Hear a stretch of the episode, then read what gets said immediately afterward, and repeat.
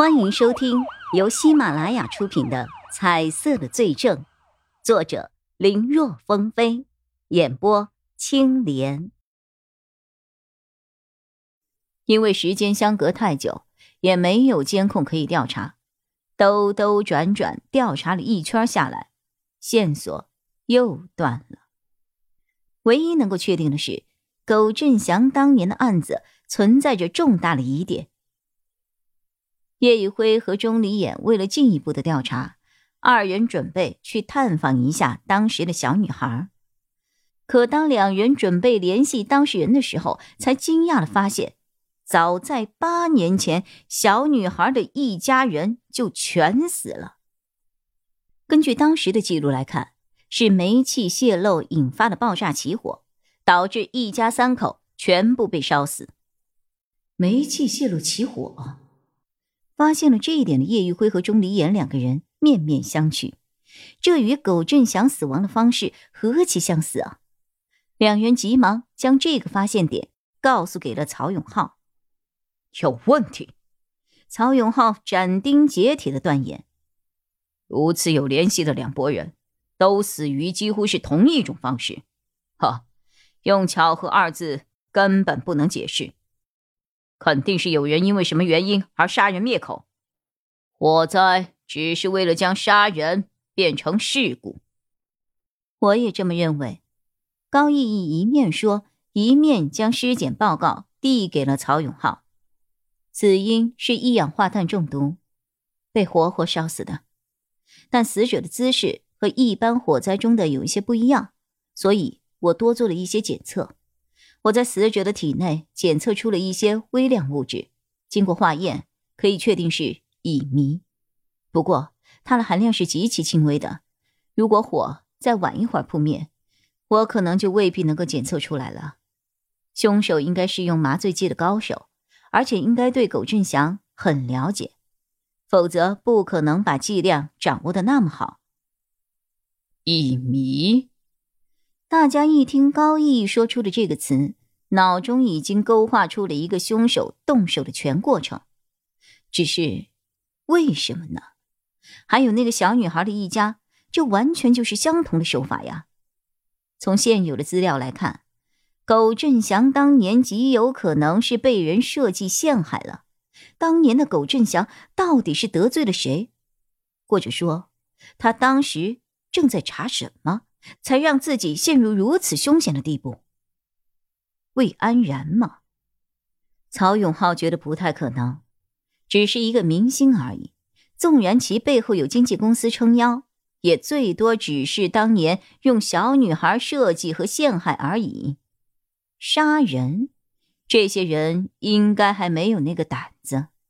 何况时间已经过去那么久了，苟振祥远没有当年的号召力了呀。当年不杀，现在杀，怎么想也觉得不太对。还有就是，苟振祥和招罪者之间又有什么联系呢？曹永浩带着叶一辉和钟离言等人返回了火灾现场，想看看从这堆要么是烧成灰烬，要么是布满了灭火泡沫的地方，能不能再找出一些线索。所谓。功夫不负有心人，在细细寻找了大概一个多小时后，钟离眼发现床底的地面上有暗格。他的手敲上去，声音很空，和周围的地面是形成了鲜明的对比。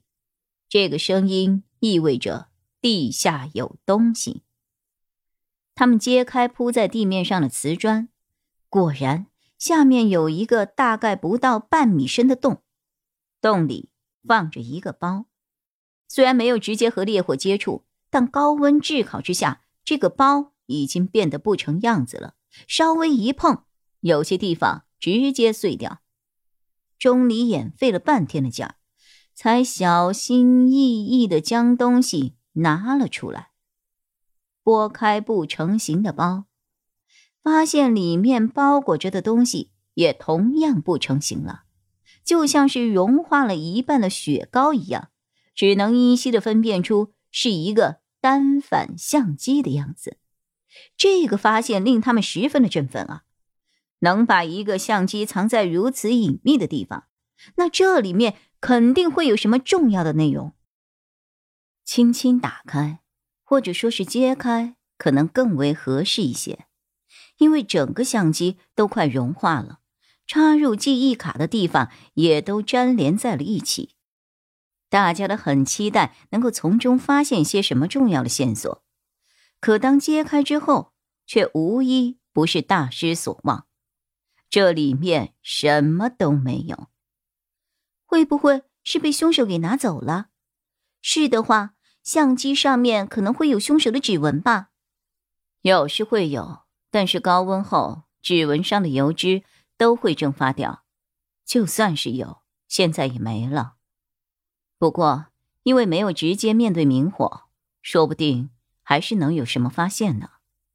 不过这儿的设备比较简陋，没有办法分心。等会儿我再带回局里看看。